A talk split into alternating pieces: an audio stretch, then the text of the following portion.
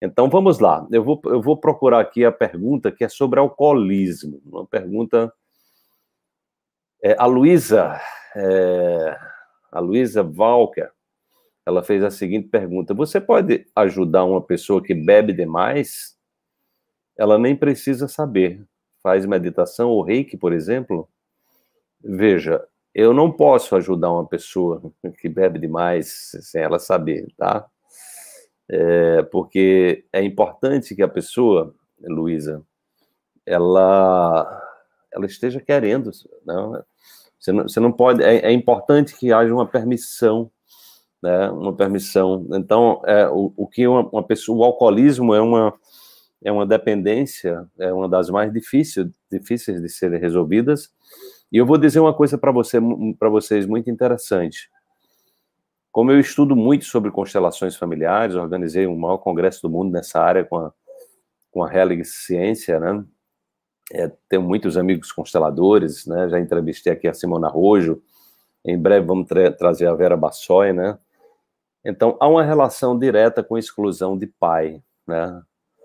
É, não só o alcoolismo, mas vícios de um modo geral, né? delitos, crimes, tá? Eu fiquei muito impressionado com a pergunta que eu fiz ontem na caixinha de pergunta lá no meu Stories. Eu perguntei às pessoas se elas tinham, na sua família, é, algum processo de exclusão do pai. E foi quase 70% das pessoas disseram que tinham problemas com exclusão de pai na sua família. Então, gente, nós precisamos olhar para a nossa sociedade, entendeu? Entender essas questões sistêmicas, né? Então, entender, é, é, olhar para os casais e dizer, olha, quando vocês se separarem, preserve os filhos, preserve a sua vida, né? Porque a exclusão de pai dá em muito problema sistêmico, é, dá, em, dá, dá, esse problema de dependência de, de, alcoólica, tem muito isso, tem a ver, e outros tipos de drogas, enfim, delitos, né, crimes. Né, na, na entrevista que eu fiz com Marilene, a, Marilise Ensfeld no, no, no, Congresso, no Constelar, Congresso Internacional de Constelações Familiares, o que ela trouxe, ela fazendo um trabalho lá no norte do país, uma juíza a convidou, né, num presídio de jovens delinquentes, homens e mulheres, todos eles tinham um pai excluído, sem exceção. Tá? Então isso é muito, né, isso é muito importante a gente ter essa clareza.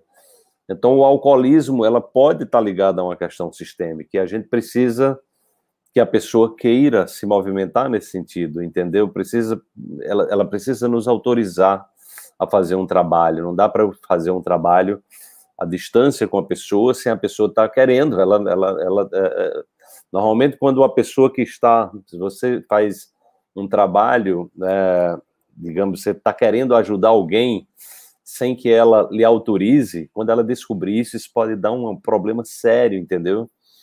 Isso pode revoltar a pessoa, pode dificultar ainda mais dela sair do vício dela. Então nunca faça isso, né?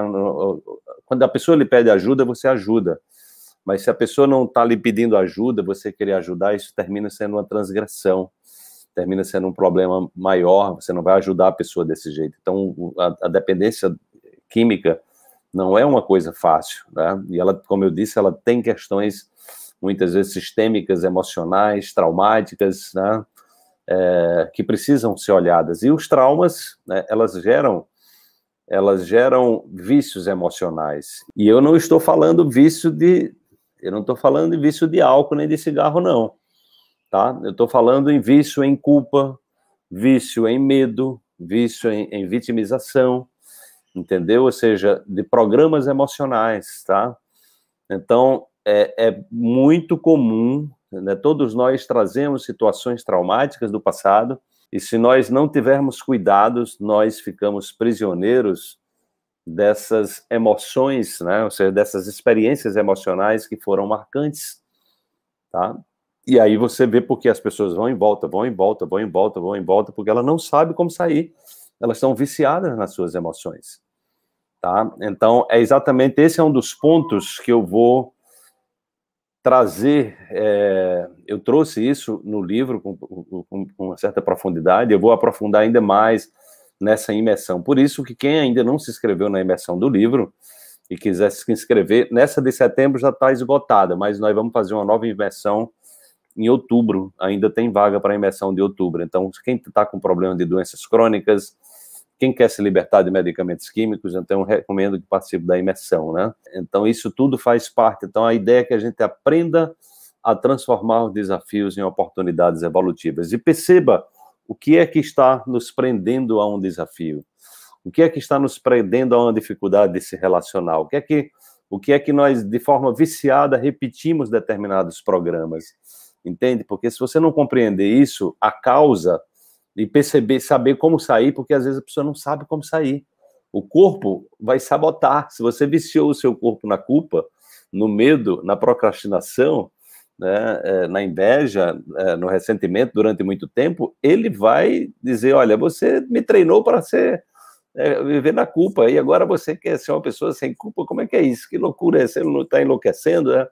Então é aí onde há os processos de autossabotagem, gente. Então assim é importante essa questão do gerenciamento das emoções, dos vícios, das dependências.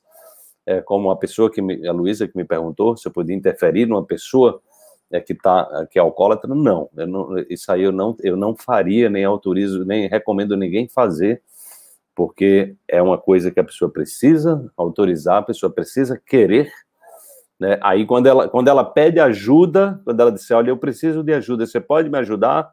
Aí é outra coisa, tá? Aí você pode sim.